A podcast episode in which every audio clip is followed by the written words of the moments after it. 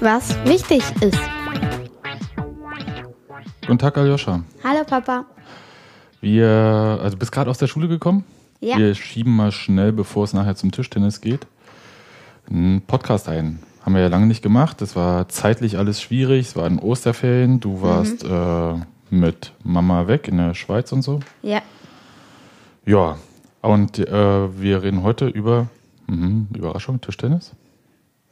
Und zwar hatten wir am Anfang, ganz am Anfang, als wir den Podcast gestartet hatten, haben wir so ein bisschen geschnackt, dass du irgendeinen Sport machen willst. Da ging es noch um Kampfsport, glaube ich, irgendwas. Tennis, Tennis dort. Oder Tennis. Als wir angefangen haben, Tennis, aber Naja, Kampfsport oder Tennis ist ja ähnlich, ne? Aber, und am Ende ist es Tischtennis geworden. Wie kam es denn dazu? Erzähl mal. na einfach, also da früher hatte ich ja auch Tischtennis gespielt, nur ich kam ja nicht ans Vordere der Platte. Und da habe ich halt eben eine Zeit lang aufgehört und jetzt habe ich die gute Länge dazu. Und deshalb habe ich auch angefangen, Tischtennis zu spielen. Okay, also du bist groß genug, jetzt äh, kannst du auch ein bisschen, wenn man kurz hinters Netz spielt, äh, tut zwar noch ein bisschen weh, wenn du äh, so über die Ja. Platte hüpfst, aber das klappt schon. Über die Platte kannst du sowieso gucken. So, ja, ich habe das gesehen, äh, du spielst bei uns auf dem Hof sehr viel.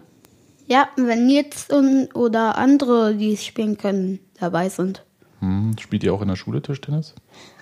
Selten. Die anderen, also jetzt glaube ich gar nicht, weil wir ja am nächsten Montag, also in einer Woche, eine, Kl- die Klassefahrt haben.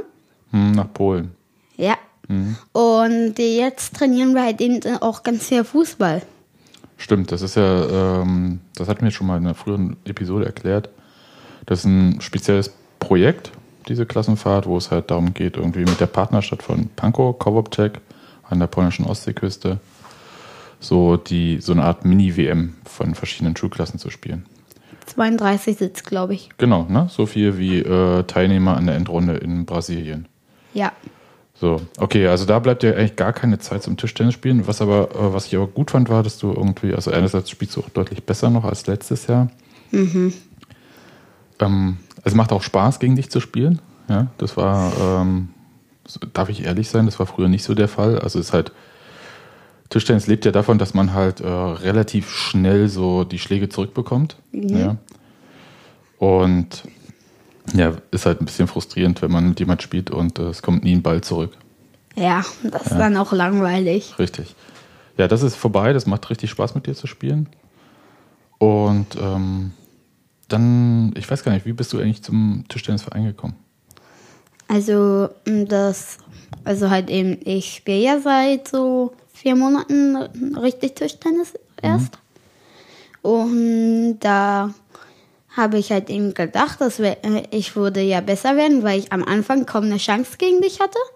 Da spielst du es ja, glaube ich, seit knappen 30 Jahren. Oder so. Ja, erinnere mich daran, wie alt ich bin. Hm? Ähm, 34, glaube ich. Danke. Und ja, dann halt eben wollte ich halt eben besser werden, damit ich auch eine Chance gegen dich habe. Und da bin ich, äh, kam ich halt eben dazu, zu einem Tischtennisverein zu gehen. Genau. Ähm, das war, ich glaube, deine Mama hatte irgendwie sich äh, da erkundigt, wo es einen gibt. Und äh, wann die trainieren. Das ist jetzt. Ja und Mama waren's. Genau. Und äh, wir waren dann das erste Mal dort. Das war, ist jetzt im Prenzlauer Berg. Die, Prenzlauer Berg, Kopenhagener Straße 50. sehr gut, die Grundschule am Falkplatz, falls jemand da auch sein Kind zum Tischtennis schicken möchte oder selber dort spielen möchte. Gibt es auch für Erwachsene. Und der Verein heißt SG Rotation Prenzlauer Berg, Sektion Tischtennis. Das Lustige finde ich, äh, du kennst doch ja Flo. Ja. Und der Unser ist Nachbar. Hm? Ja, ja, ja, so vom Weiten der Nachbar. Also von etwas weiter weg. weg. Und da, der ist ja auch bei Rotation und das finde ich ziemlich witzig. Aber er äh, spielt ja Fußball. Ja. Genau. Tischtennis ist, ähm, finde ich, in der Halle ein total anderer Sport irgendwie als draußen. Ist dir das auch schon irgendwie aufgefallen? Ja, weil draußen, also wenn man zum Beispiel nicht mit, mit den Bällen, wie die du die nennst, Steinbälle, ein, ja, mit diesen äh, etwas schwereren und ähm, Ja, die hießen bei uns früher Steinbälle. Ich, ich frage mich jetzt wirklich nicht, wie die heißen irgendwie. Ähm, wir haben die Steinbälle genannt, weil die sind halt so gefallen wie so ein Stein. Wenn du danach mit einem normalen Ball gespielt hast, dann hast du den normalen Ball erstmal irgendwie kaum über die Platte gehoben oder so. weil, ähm, ja, die sind halt, ja, die hatten keine Flugeigenschaften, so wie die normalen Tischtennisbälle. Ja, und drin kommt ja, wenn die Klimaanlage nicht kaputt ist, also kaum Wind und da kann man, da fühlt es sich an, obwohl, ja, also da kommen die Schläge meistens auch richtig an. Hm, und die Platten sind anders, ne? Also ja. Also welche, die man aufbauen muss. Genau, es sind Holzplatten meistens. Und ähm, draußen sonst hat man diese Steinplatten. Wir haben ja hier eigentlich Glück mit unserem Hof, dadurch, dass es ja keine öffentliche Tischtennisplatte ist. Ja, ist die, die halt grün und glatt. Äh, Im Zweifelsfall sind mal kleine Kinder drauf und machen Sand drauf, aber das kann man ja wegfegen. Mhm. Aber, und die äh, anderen Platten, zum Beispiel wie bei Willi in der Nähe, mhm. da sind die total äh, ver, äh, also mit Graffiti überzogen. Genau, zugesprayt und vollgetaggt und dann haben die auch so eine ähm, Steinoberfläche, die halt nicht glatt ist. Und dann bricht ab und zu mal ein Steinchen raus und wenn da der Ball drauf kommt, kannst du dir vorstellen, dass der, Na, macht alles, aber nee, der macht aber, der springt aber überall hin, nur nicht dorthin, wo du dann willst. Das mhm. ist, als wenn du auf so ein Sandkorn äh, aufkommst mit dem Ball. Ja. Dann sieht das ja auch ein bisschen komisch aus. Wie ist es eigentlich? Also Tischtennis ähm, ist klar, dass äh, ja, also ich sag mal so, wenn man ähm, das nicht trainiert oder nicht häufig spielt, dann ist das irgendwie so ein Sport, da stehen zwei Leute an der Platte und spielen sich einen Ball hin und her. In Wirklichkeit ist es aber schon anspruchsvoller. Ne? Also mhm. so, man muss sich auch ganz gut dabei bewegen. Ja, zum Beispiel bei so einen angedrehten Bällen, hm. da denkt man immer, oh, jetzt macht der hoch, ich kann spätern, ich kann spätern. Und wenn er sich andreht, fliegt er weit über die Platten oder fliegt er weit über die Platte oder halt eben kommt. Das sind diese Topspin-Bälle, ne, die dann weit wegfliegen. Na, Topspin, nee, ich meine die angedrehten, wenn man zum Beispiel jetzt schmettern will, mhm. dann, weil bei den hohen schmettert man ja meistens. Und mhm. ja, da denkt man sich, halt eben, wie ich gerade gesagt habe, man kann schmettern und der kommt dann angedreht und man schlägt den Schläger sonst wohin. Ja, apropos Schläger. Ich hatte dir zwei ältere Schläger von mir gegeben. Die haben ein bisschen gelitten die letzten Monate dann auch. Ja, da hatte sie Anton einmal äh, einen in den Sand gesteckt. Unter anderem, ja. Und habe dann überlegt, naja, als Ostern war, vielleicht ist es besser, ähm, weil du dich beschwert hast, dass man mit denen den Topspin nicht so richtig üben kann. Ähm, du bekommst andere Schläger. Und da war ich bei so einem Tischtennisladen. Können wir auch sagen. Contra heißt der. Hier im Prenzlauer Berg ist das dann. An der äh, Görener Straße ist es äh, knapp am Helmholtzplatz. Und war da drin und war dann halt ganz überrascht, weil ich dachte, ich gehe rein und kaufe einen Tischtennisschläger, gehe raus, fertig, äh, der Laden. Nee, das hat über eine Stunde gedauert, weil das ist, also erstmal du kommst rein und dann läuft da auf Video so die äh, Tischtennis-Weltmeisterschaft von 1989 in Dortmund.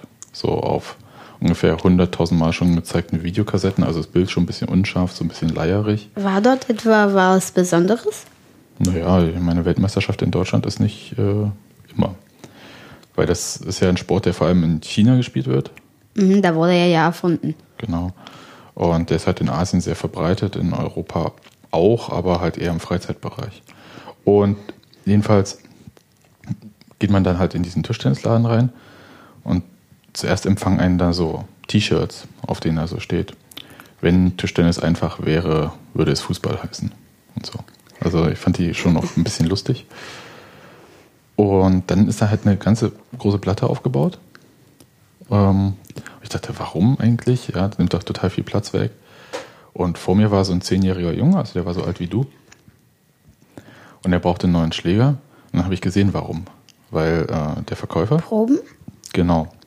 Cool. Hat erstmal mit ihm getestet, äh, welche Technik der Junge beherrscht, welche nicht.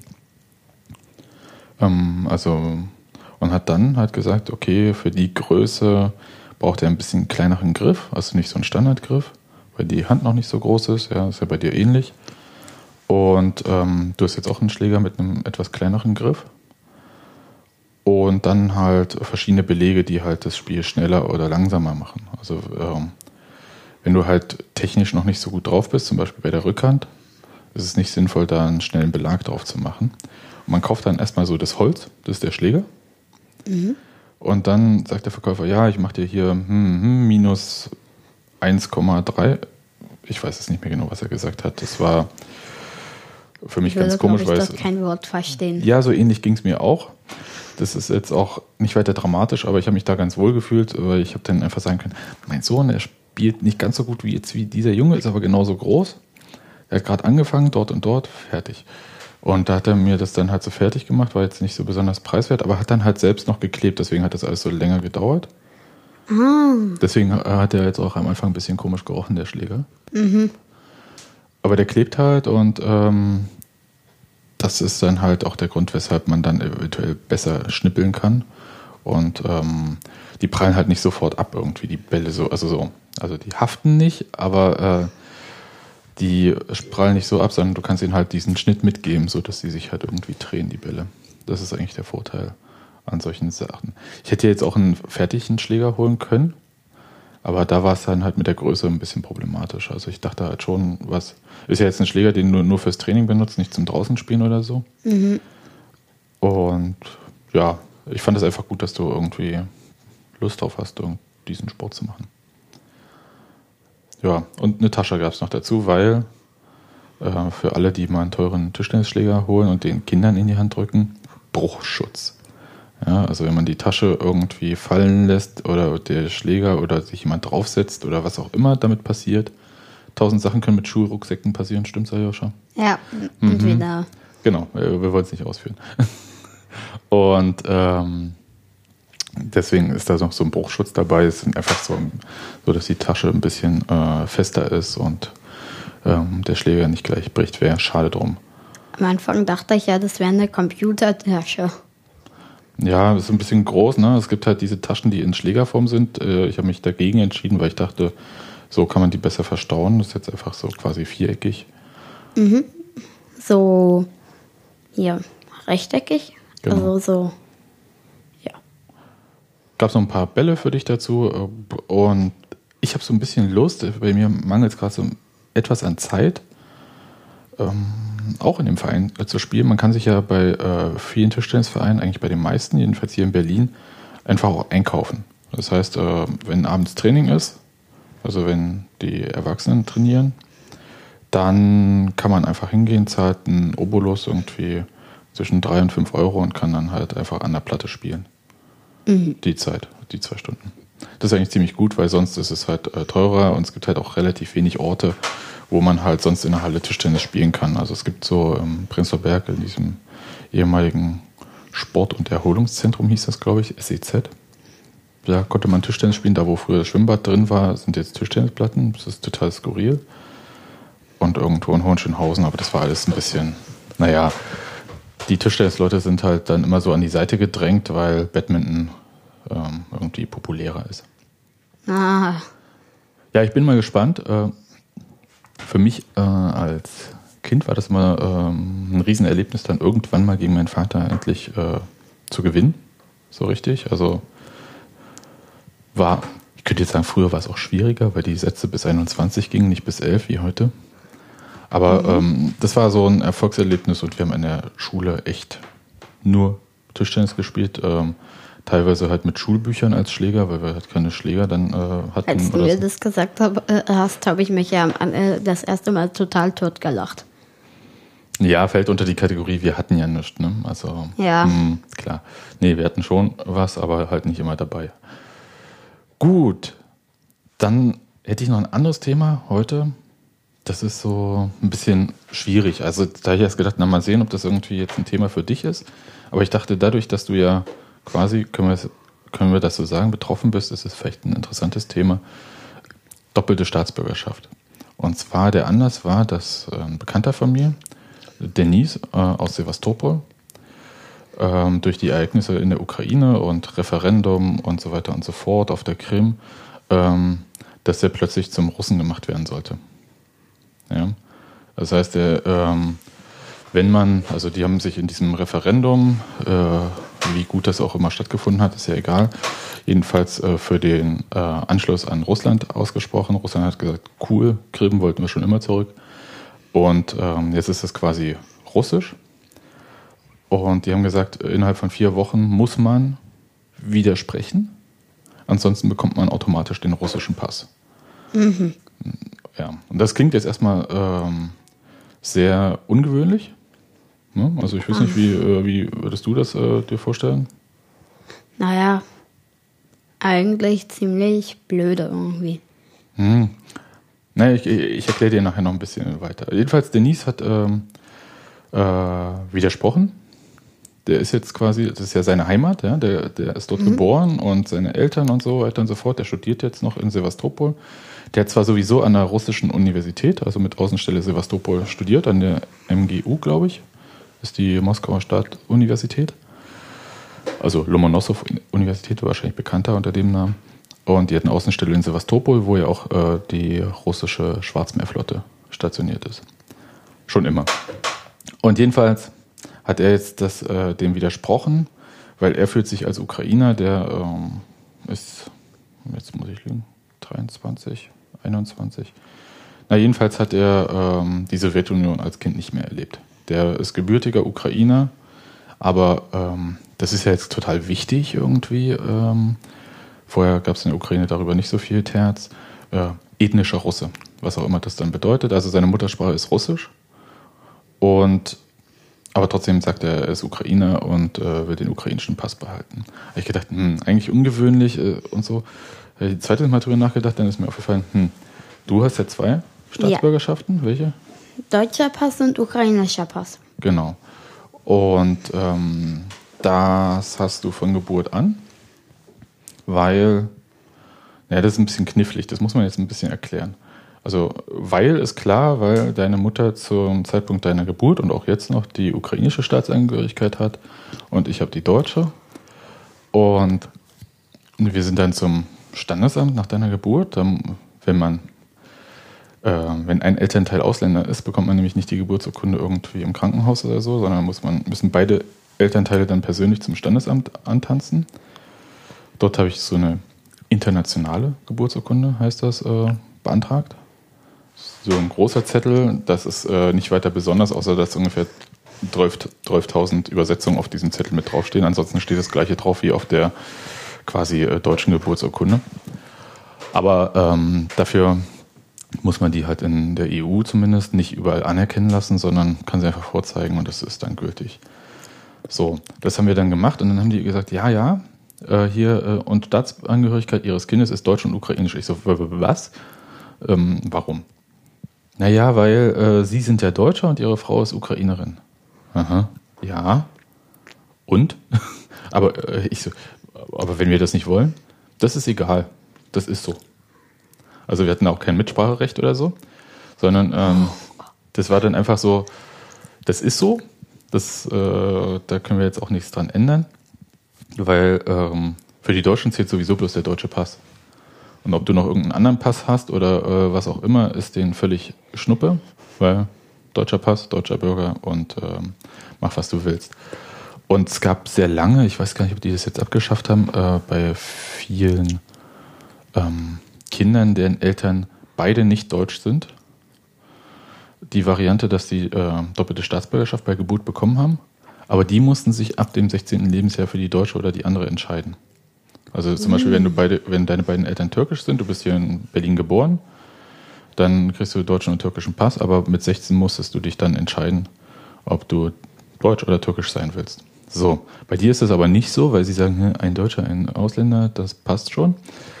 Unser Problem war die Ukraine in dem Fall, weil die Ukraine verbietet sowas mit doppelten Staatsangehörigkeiten. Ja, weil das darf jeder Staat selbst bestimmen, wie das ist. Und ich habe gedacht, na, was machen wir denn jetzt? Hm, registrieren wir dich, registrieren wir dich nicht. Und dann bin ich einfach zum, zur ukrainischen Botschaft hier in Berlin gegangen, an der Friedrichstraße ist das. Ähm, mit dieser tollen internationalen Geburtsurkunde hin und habe dich halt als ukrainischen Staatsbürger eintragen lassen. Und es war sehr lustig. Also, ich weiß nicht, ob die das in der Botschaft lustig fanden. Ich fand es ein bisschen lustig. Deine Mutter fand es später nicht so lustig. Die haben nämlich gefragt, ach, ihr Kind heißt Alexei. Hm. Wollen Sie das auf Russisch oder auf Ukrainisch haben? Ich so, hä? Naja. Wie jetzt? Und du weißt schon, was gemeint ist, ne? Mhm. Ja, was denn? Also ähm, meine Ma- Mama, die glaube ich, die wollte glaube ich, dass ich Alexei heiße. Alexei, hm? Oder Alexei? Alexei sagtest du mir. Ich, ja, wie auch immer. Ich glaube Alexei. Aber hm? Und auf Russisch ist es Alexei. Genau. Und ich habe gedacht, hm. Und dann habe ich mir von der Sachbearbeiterin mehrfach das sagen lassen, jetzt bitte auf Russisch, jetzt auf Ukrainisch. Und ich stand so vor dem Schalter, hm, hm, hm, hm, hm. Habe dann gesagt, eigentlich ist es total doof. Wir haben den Namen extra ausgesucht, damit der in allen Sprachen gleich klingt. Auch von der Betonung her oder so. Und jetzt äh, da mit O irgendwie rumzuhantieren. Ich sagte, nee, machen Sie mal die russische Variante. Und ich glaube, zwei oder drei Jahre später habe ich das deiner Mutter dann erklärt. Also vorher wusste sie es auch gar nicht, hat sie gar nicht geschaut oder so. Ähm, ja. Hat sie mich äh, bis zum dritten Lebensjahr Alexei genannt? Oder Nö, sie Alexei? hat dich ja einfach Joscha genannt, da war das ja sowieso egal. Oh, Sie wusste einfach, also sie hat einfach nicht auf das, ähm, auf diese Eintragung äh, geachtet. Und ich habe ihr das irgendwann mal erzählt und sie so, was? Naja. ist die ausgeflippt? Nö, nö, das nicht. Und äh, eigentlich hat sie auch verstanden, was ich meinte mit äh, soll überall gleich klingen. Weil ähm, wenn du dann so einen ukrainischen Pass hast, dann steht das ja auch in lateinischen Buchstaben da. Und dann steht dann auf in lateinischen Buchstaben, also in unseren Buchstaben, ja, äh, nicht auf Kyrillisch, steht dann Olexi und das passt dann, also dann denken die hier in Deutschland vielleicht noch, du bist ein anderer Mensch oder so. Weil der Name ist ja anders. Ja. Und das war mir alles ein bisschen äh, suspekt und deswegen habe ich gesagt, machen wir so. Und ähm, du hast jetzt zwei Staatsbürgerschaften. Ähm, die Ukrainer wissen nichts von deiner deutschen Staatsangehörigkeit. Ähm, die wäre auch nicht erlaubt. Ja, also theoretisch für die Ukraine darfst du nur eine haben. Aber da du ja nicht in der Ukraine bist, und im Moment ist das ja vielleicht auch nicht so ratsam, ähm, macht das ja erstmal nichts. Das war eher so, meine Idee war dann irgendwie, zwei Staatsangehörigkeiten ist eigentlich ganz cool, weil zu dem Zeitpunkt, als du geboren wurdest, äh, wärst du der Einzige in unserer Familie gewesen, der quasi visafrei durch ganz Europa hätte reisen dürfen. Also ohne Visum nach Weißrussland, mit, mit einem ukrainischen Pass und durch die gesamte Europäische Union mit dem deutschen Pass. Cool. Ja. Und bis jetzt äh, ist es ja gerade, also sagen wir so, wenn es äh, vielleicht irgendwann doch mal wieder ruhiger wird in der Ukraine, ist es vielleicht auch wieder cool. Das müssen wir dann sehen.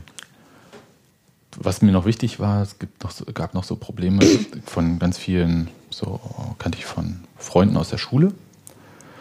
Wenn die zwei Staatsangehörigkeiten hatten, gab es dann immer die Frage, wo macht man denn seinen Militärdienst? Militärdienst? Ja, das, also wir mussten noch zur Armee. Ja, Oh. also ich nicht, ich bin, habe dann Zivildienst gemacht, ja, ähm, aber vom Prinzip einen Dienst musstest du machen. Das ist jetzt nicht mehr so in Deutschland, aber das war so. Und äh, zum Beispiel äh, ein Schulkamerad von mir, der war, hatte halt den deutschen und einen bulgarischen Pass. Und dann hat er mit 18, da war er 11. Klasse, oder 12., was auch immer, hat er einen Einberufungsbefehl äh, äh, für die bulgarische Armee bekommen. Ja, das, äh, weil Bulgarien war damals auch noch nicht Europäische Union. Und das hat ihn, glaube ich, äh, äh, beziehungsweise seine Eltern ein bisschen Geld gekostet, das zu regeln. Und das gleiche trifft ja auch auf Kinder zu, die hier äh, türkischen Pass haben. Dass die halt gerne mal zum türkischen Militärdienst gezogen werden oder so und die dann irgendwie. Ja, man muss das. Naja, es ist deine Pflicht dann. Ne? Also es ist dann halt, wenn du nicht gehst, also wenn ich damals zum Beispiel nicht den Zivildienst gemacht hätte, dann hätten sie mich auch gezwungen, hätten sie mich mit der Polizei abgeholt oder so. Ja, also das ist schon gezwungen. Und aber das ist, also da habe ich auch drüber nachgedacht, ob das vielleicht sinnvoll ist. Also beim russischen Pass hätte ich es mir nochmal überlegt. Was heißt nochmal Zivildienst? Zivildienst heißt einfach, dass du nicht äh, keine Waffe trägst, sondern dass du halt entweder im Krankenhaus arbeitest. Also ich habe im Krankenhaus gearbeitet oder halt. Gute äh, Entscheidung. Ja, das muss jeder mit sich selbst abmachen. Also für mich war es eine gute Entscheidung. Und ähm, jedenfalls in Russland äh, gibt es immer noch den Militärdienst die, als Pflicht. Aber in der Ukraine gab es den schon sehr lange nicht. Das ist halt schon eine sehr lange Weile eine Berufsarmee dann. Und dann war noch so der Punkt, dass es halt immer so ein bisschen nach dem Lebensmittelpunkt ging. Und ich habe gesagt, okay, wenn du in Deutschland bist, dann hier. Ähm, nicht, dass man irgendwie zweimal diese, diesen Dienst machen muss. Das wäre ein Bescheid. So, das, das war so der Punkt. Und jetzt zurück zu meinem bekannten Denise ne, auf die Krim. Also der hält jetzt den ukrainischen Pass. Und mir ist dann eingefallen, ich hatte ja auch mal eine ähnliche Situation. Weil ähm, ich habe ja auch die Staatsangehörigkeit gewechselt. Und zwar 1990. Vorher war halt äh, Staatsangehörigkeit hier DDR-Bürgergedöns. Und ähm, dann war die ähm, Wiedervereinigung.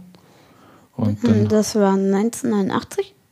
Nee, das 89 haben sie die Mauer, also wurde die Mauer quasi aufgemacht oder gefallen, wie auch immer man das jetzt sagt.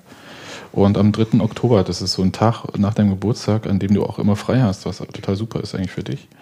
Ähm, Genauso wie bei Willi. Genau, am 3. Oktober jedenfalls ist äh, 1990 äh, war die Wiedervereinigung. Also DDR und Bundesrepublik wurden zu Bundesrepublik. Krass. Ja, und da gab es halt für alle, ähm, die damals halt diesen DDR-Pass hatten, dann halt den äh, bundesdeutschen Pass. Und deswegen ähm, können wir eigentlich alle sagen, irgendwie, wir haben mal äh, eine andere Staatsangehörigkeit gehabt und wissen, wie das ist, die zu wechseln.